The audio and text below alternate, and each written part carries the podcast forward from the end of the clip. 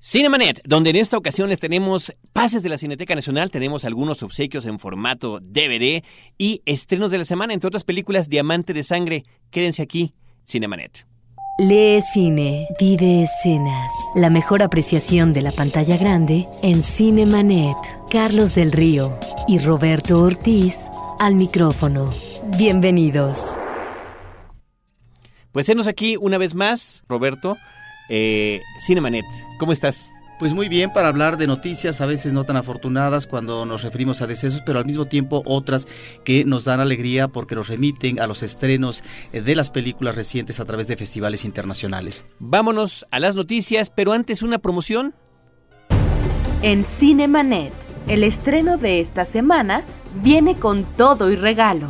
Escribe a promociones arroba cinemanet.com.mx y participa en la trivia para llevarte una playera de Diamante de Sangre, la nueva película del nominado al Oscar Leonardo DiCaprio. Menciona dos películas anteriores en donde haya participado y ponte tu playera.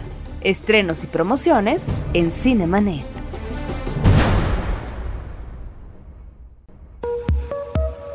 Noticias en Cinemanet.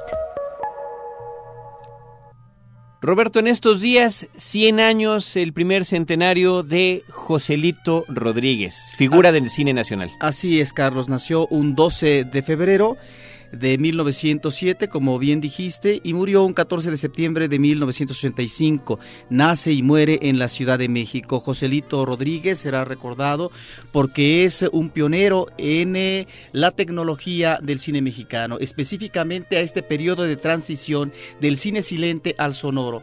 Él es una persona que va a encontrar un camino eh, de conocimiento en eh, Los Ángeles, en Hollywood específicamente, de lo que se requiere para poder incorporar por fin el sonido al eh, cine que era silente y se estilaba a través de acompañamiento eh, vivo, eh, piano, orquestas, etcétera, pero él va a ser quien incorpore ya en una industria que después de mm, su primer lustro va a comenzar a forjarse y ser una industria bollante, sobre todo en el caso de la película Allá en el Rancho Grande. Él, con películas como Santa, va a ser uno de los que forjan este inicio eh, del cine mexicano en su periodo sonoro que va a ser fundamental para que comience a despuntar, a despuntar el cine como industria, Carlos. Recordemos que él eh, fue hermano de otro eh, cineasta recientemente fallecido, Ismael Rodríguez,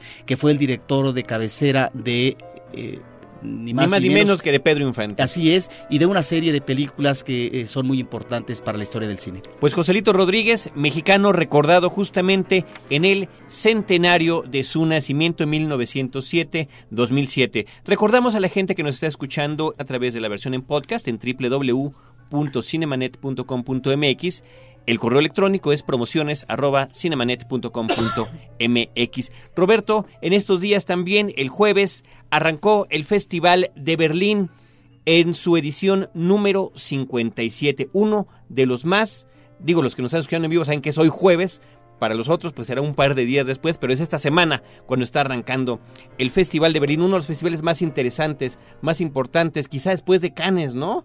Sea el que tiene el mayor reconocimiento. Es la edición número 57, arranca con una película que se llama La Vie en Rose, eh, no sé si así se pronuncie en francés, el director es Olivier Dahan y es una cinta sobre la cantante Edith Piaf. No habría que confundirla con otra película muy interesante francesa que se llamaba Mi vida en rosa, bien me hizo la observación nuestra productora y cineasta en ciernes Celeste Nerd. Tenemos también en el Festival de Berlín eh, la presencia de Robert De Niro y Matt Damon con su cinta The Good Shepherd, El Buen Pastor, una película que está próxima a llegar aquí a México. Interesantísima, Roberto, ya tuve oportunidad de verla, sobre el nacimiento de la CIA en Estados Unidos, en la Agencia Central de Información de Inteligencia, y eh, cómo sucede todo esto a la vista de un personaje ficticio interpretado por Matt Damon, estupendo. Ahora, me dicen que quienes no conocen ciertos elementos de esta organización eh, tienen que estar muy atentos porque a lo mejor eh, se pueden perder un poco. Bueno, la película es una recreación de época desde, eh, desde la Segunda Guerra Mundial. hasta los años 60 en que se va forjando primero los antecedentes y después ya la conformación oficial de la agencia. Entonces, sí, sí es una película de estas muy interesante, Roberto, que eh, pues eh, apuestan al contexto histórico. Estamos hablando de uno de los, eh, momentos más importantes de la Guerra Fría, por ejemplo, ¿no? Y el papel que tuvo esta agencia y de lo que se trata sobre el tipo de, de individuos que se pueden involucrar en una vida como esa que está absolutamente lejos del glamour del espía cinematográfico, por ejemplo. Así que El buen pastor de Good Shepherd será una de las películas que estaría por allá. Cartas desde Iwo Jima de Clint Eastwood, esta película tan nominada y tan reconocida, también estará allí. Y también de Estados Unidos estará The Good German de Steven Soderbergh, un eh, consentido eh, tanto del cine independiente, ya vemos que este director arrancó con Sexo, Mentiras y Video, y bueno, pues se ha consagrado con diferentes películas en, distintos festivales y también en, cine comercial con sus películas de Ocean's Eleven, ¿no? Primera y segunda parte. Así que bueno, pues estaremos al pendiente de lo que pase en el Festival de Berlín. El oso de oro honorífico este año será para el director de Estados Unidos, Arthur Penn, el director de Bonnie Clyde, que ya anda por los 84 años de edad, y el jurado, esto es interesante, está presidido por Paul Schrader, este hombre que inició como guionista, entre sus créditos importantes está haber, escrito Taxi Driver de Martin Scorsese y posteriormente él dirigió otras películas. Sí, él ya después se ha convertido en director, ¿no? Donde está mi hija, creo que es una película de él. Eh, que como siempre alude este universo cerrado eh, que pareciera que es el itinerario del ser humano a través del cadalso porque solamente así puede encontrar la relación. Recordemos ¿no? su filiación eh, religiosa que nos hace eh, presentar personajes e historias eh, con este marcado tinte de mm, sentimiento de culpa de muchos de sus personajes que es una cuestión que repite en una película que no llegó al cine. Él fue el director encargado de la precuela del exorcista y que por diferencias con los productores pues realmente lo quitaron. Dejaron a Rennie Harlin terminar de dirigir la película, se llamó El Exorcista el Comienzo, fracasó en taquilla y eso permitió que llegara a un acuerdo con la Warner Brothers y que pudiera terminar de editar la cinta como él había concebido. Y, que tengamos dos versiones de la precuela del exorcista, una que llegó al cine y en DVD aquí en México y otra que está disponible en DVD en Estados Unidos, que la que dirige Paul Schrader se llama Dominion con este actor eh, europeo Stellan Sarsgaard. Bueno, el jurado, eh, ya habíamos comentado, lo preside Paul Schrader y también está Gael García Bernal, está el alemán Mario Adorf, Willem Dafoe, el actor Willem Dafoe, este hombre emblemático Sabemos que fue Jesucristo en la última tentación de Cristo. Que va envejeciendo bien como actor, ¿eh? ¿eh? No, yo creo que ha tenido papeles muy interesantes. Y este, bueno, esta clásica interpretación que tuvo en pelotón allá en la mediados de los ochentas en la película de Oliver Stone, ¿no? Como uno de los sargentos a los que se sentía cercano el personaje de Charlie Sheen. También estará en el, en el jurado Nansun Shi de Hong Kong y la danesa Molly Molin Stensgaard. Así que estaremos al pendiente en Cinemanet de lo que pasa en el Festival de Berlín. Roberto, también tenemos películas en DVD cortesías de Universal Pictures. Tenemos la película Idlewood, Pasión y Ritmo, que es con música de Outcast. Así que pídanla con una trivia que les daremos en promociones arroba cinemanet.com.mx. Cineteca Nacional. Pues ya que mencionaste, Carlos, a Gael García, que estará de pompa y circunstancia en el Festival de Berlín como jurado. Bueno, debo mencionarte que la Cineteca Nacional nos está presentando actualmente dos películas eh, con la actuación de este joven eh, mexicano que creo que va por buen camino, eh, ha manejado muy bien su preparación actoral.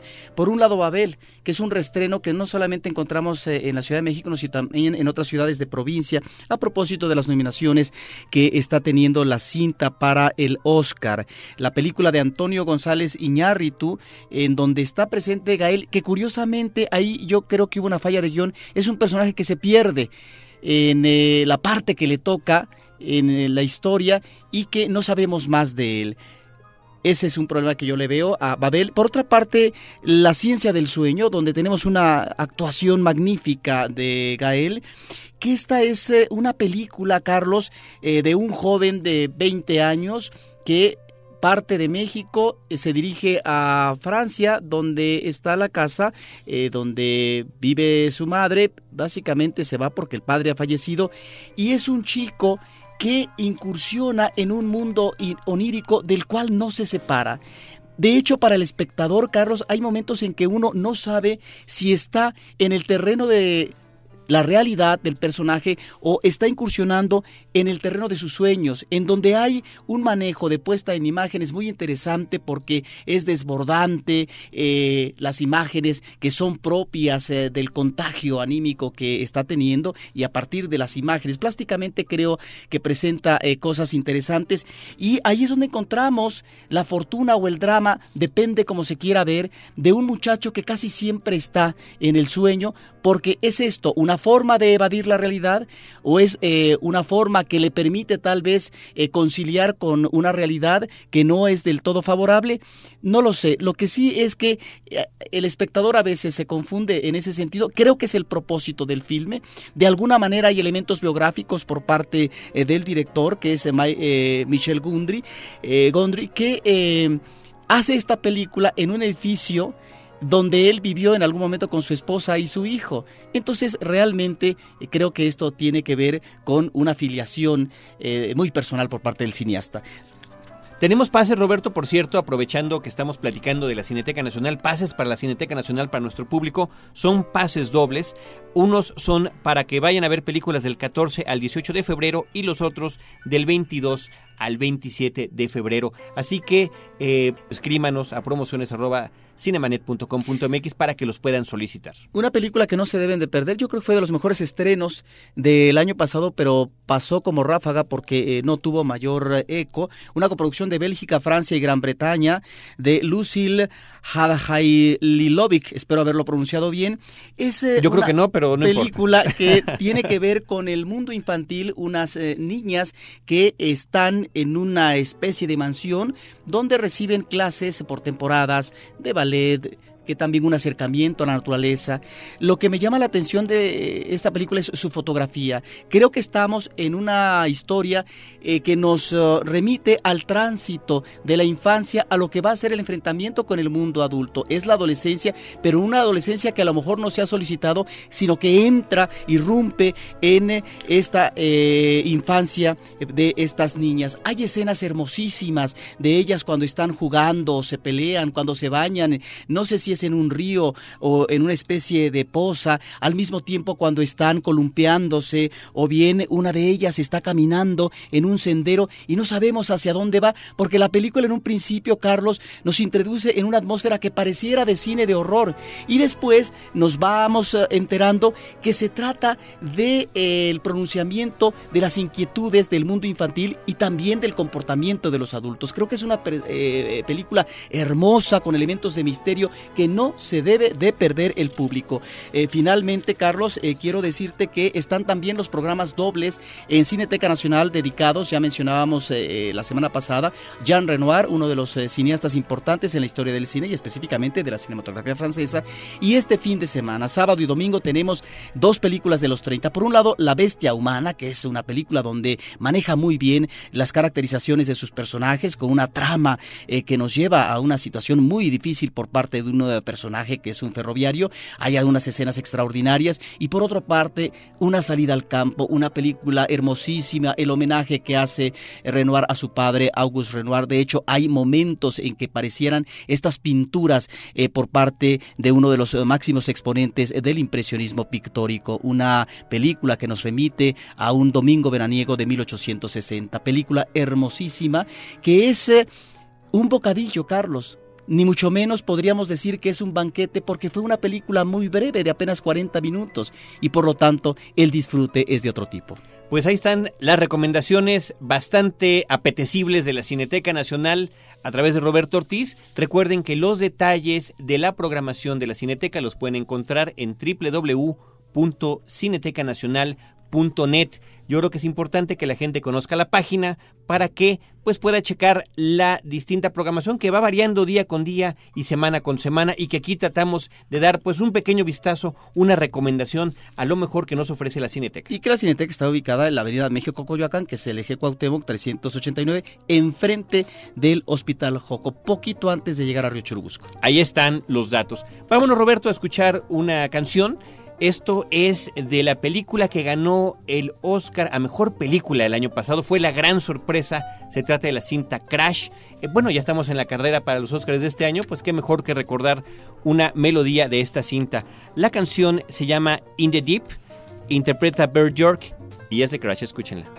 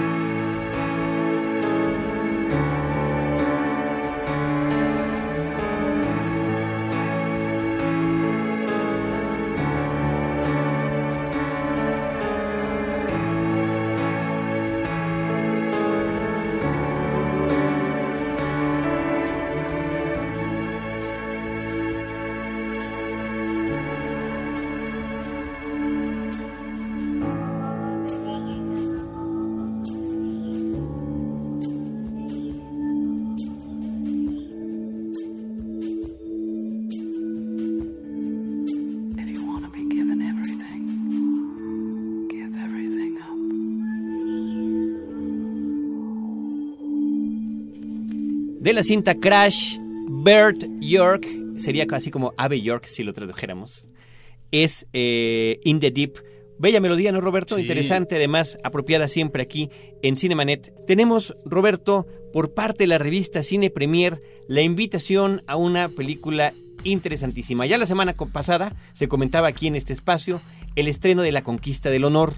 Que era una película vista desde la perspectiva estadounidense de la batalla de Iwo Jima y además de un aspecto propagandístico del que se le dio uso a una fotografía muy famosa de la famosa Los seis hombres levantando la bandera de los Estados Unidos. Ahora viene del director Clint la película que filmó inmediatamente después, prácticamente eh, back to back, como dicen ellos, una después de la otra, Cartas desde Iwo Jima que es la versión de la batalla desde los japoneses. Todos los indicadores señalan que esta es la mejor película de las dos y es por cierto también las que en diferentes festivales y premiaciones ha recibido tanto nominaciones como reconocimientos. De Clint Eastwood Cartas de Iwo Jima, la premier se va a llevar a cabo el día 12 de febrero a las 8 de la noche en Cinépolis Pabellón Bosques. Así que eh, escríbanos a promociones cinemanet.com.mx. Estrenos de la semana en Cinemanet. Y dale con la cuestión del Oscar, Roberto. Pues sí, es la época en la que se estrenan la mayor parte de estas películas aquí en México. Entre otras está El último rey de Escocia, The Last King of Scotland, eh, que aquí lo interesante es la interpretación de Forrest Whitaker, un estupendo actor de color en Estados Unidos, un hombre que de, entrada se le distingue por este eh, párpado medio caído que tiene en el ojo izquierdo, que, le da una sensación extraña y que ha podido interpretar distintos tipos de personajes. En esta ocasión, el dictador Idi Amin, una de las películas que no hay que dejar de ver y que ya está en la cartelera aquí en nuestro país. También de estreno, Roberto, Los Nuevos Guerreros, What's Up Rockers es el título original, el director es Larry Clark, eh, que bueno, fue muy famoso por su película de Kids, esta cinta tremenda sobre los niños neoyorquinos y eh, la forma en la que están expuestos, no nada más a la cuestión de las relaciones sexuales, sino al, al peligro del SIDA y de la drogadicción, la promiscuidad, el abuso, violaciones, etcétera, etcétera. Eh, después de Kids, el director Larry Clark hizo otra película que se llamó Another Day in Paradise con James Woods, que aquí en México tuvieron a bien ponerle Kids 2, aunque la única relación es el director. Ahora viene Los Nuevos Guerreros, de estreno en México, What's Brokers. Ahora es una película diferente porque se maneja en tono de comedia y escoge siete muchachos hispanos que viven en Los Ángeles y realizan una travesía, van a patinar a un lugar de Beverly, Hills, en, eh, en Santa Mónica, en Hollywood, y después al regreso porque eh, son inmediatamente sorprendidos por parte de la policía para correrlos del lugar y porque se ven mal en, un ah, barrio eh, rico, de tal manera que su regreso va a ser eh, accidentado es interesante porque van eh, encontrando a través de las calles o las casas que repentinamente visitan porque unas chicas los invitaron a estar con ellos, unas adolescentes eh, eh, ricachonas o un hombre que vive armado y que él no repara a que si de repente hay alguien que invade su propiedad, pues pueda balearlo ¿no? Y por lo tanto tendrá la comprensión por parte de la policía o estar en una fiesta eh, de lujo, de gente exquisita, etcétera, y al mismo tiempo estrafalaria. Es una película que en algún momento se conecta eh, con ah, otra cinta, ¿te acuerdas, eh, Carlos, que eh, se llamó Los Guerreros de Walter Hill? Sí, como no. Una película que además está haciendo el remake, por cierto, ¿no? Sí. Los Nuevos Guerreros es una película que llama la atención. ¿Por qué se pone, conecta con los guerreros? A ver. Porque es también esta eh, idea del itinerario, de la travesía física a través de la ciudad por parte eh, de los personajes principales y que van atravesando toda una serie de peligros, ¿no?